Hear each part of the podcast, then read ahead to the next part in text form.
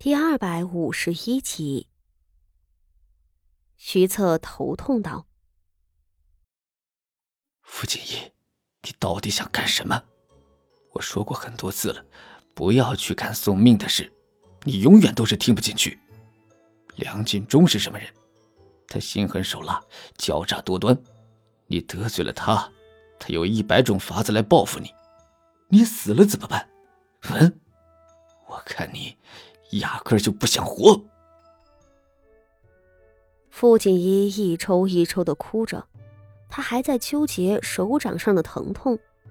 至于徐策说的话，那种吼出来的声音，让他的心神都为之震颤，想听进去真的很难。徐策看他哭得可怜，也有些束手无策了。他叹一口气。终于放缓了神色，道：“哎，傅锦衣，我从前就说过，你想得到什么，你都可以跟我说，我会帮你的。因为很多事情，不是你一个人可以做到的，你明白吗？”或许是因着徐策的火气消了，傅景怡的恐惧才渐渐平复。他抿着嘴看着徐策。半晌，又抽了一下鼻子。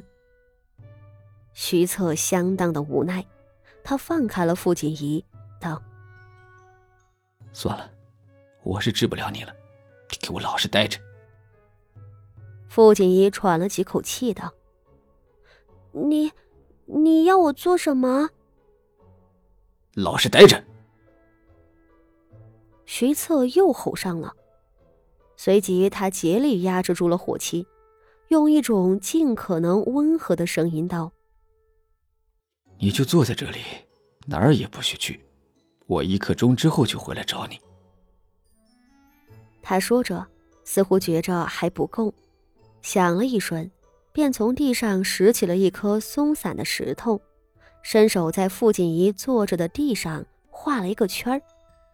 傅锦仪目瞪口呆：“你就给我待着。”不准出这个圈。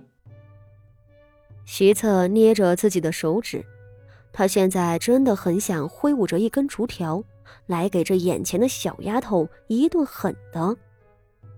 这个十三岁的小丫头看起来是人畜无害、温顺又无辜，然而，只有徐策自个知道，这么个小东西有多难对付。看着自己脚下的圈。傅锦仪的眼睛瞪得更大了，什么？要他坐在圈里？这就是画地为牢？徐策最后恶狠狠的警告道：“你要是出了这个圈，我保证把你的手给打成馒头，记住了吗？”傅锦仪唯一能做的就是拼命的点头，他的手真的好疼啊。他绝对不想再挨第四下了。徐策满意了，随后他起身，双脚一点，朝牡丹园飞掠过去。傅锦仪吃惊的看着他，忍不住喊道：“你要做什么？”“当然是收拾你的烂摊子了。”徐策头也不回，气急败坏的喊了一句。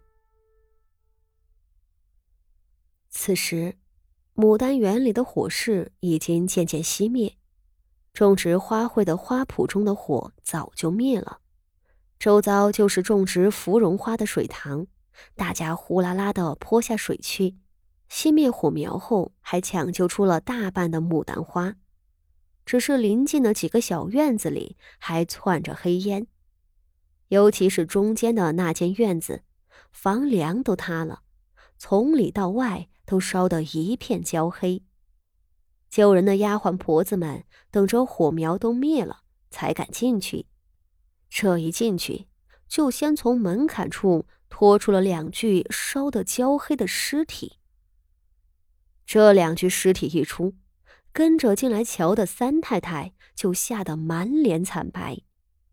她不敢去禀报老夫人，只叠声道：“快去辨认一下。”看是府里的丫鬟，还是什么别的人？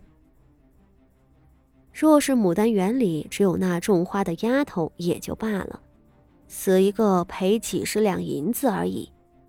可方才傅宣仪背着傅柔仪两个从里头出来，这着实把大家都吓到了。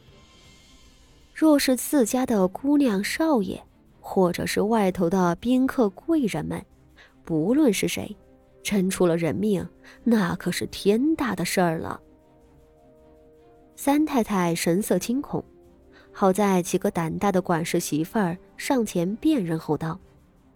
面目看不清楚了，只是身上穿的啊都是咱们府中下人的衣裳，看着是两个十来岁的丫鬟。三太太一听，这才松了一口气。啊，那就稍后再查点名册，看有没有失踪的人吧。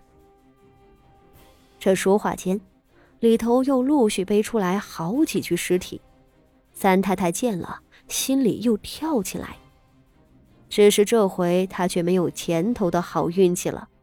那管事媳妇儿上前一一辨认，起先两个都是穿着下人衣裳的，但等抬到第三具尸体的时候，管事媳妇的脸色骤然惨白下来，讷讷道：“回，回禀三太太，这似乎是，似乎是四小姐。”这衣裳里头的玉佩是四小姐的。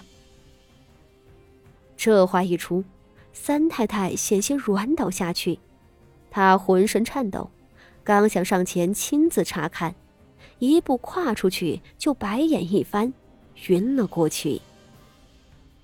四周婆子们顿时更乱了，四五个丫鬟上来呼喊着三太太。另有十来个婆子都扑过去瞧，那似乎是傅家仪的尸体了。而还有两个负责传话的丫鬟，一臂嚎哭着，一臂跑出去找老夫人，尖叫着道：“来人呐，来人呐！四小姐出事了，四小姐出事了！”傅家仪被烧死了，她那面目全非的尸体上。衣饰装束都能够证明她的身份，尤其是那块刻着她闺名的玉佩。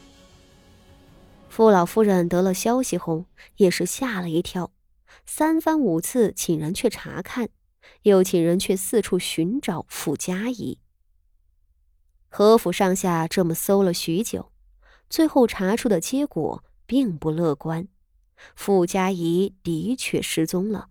哪里也找不到，而那具尸体腿上的伤残以及一根手指指甲的缺口，确定了这就是死去的傅家仪。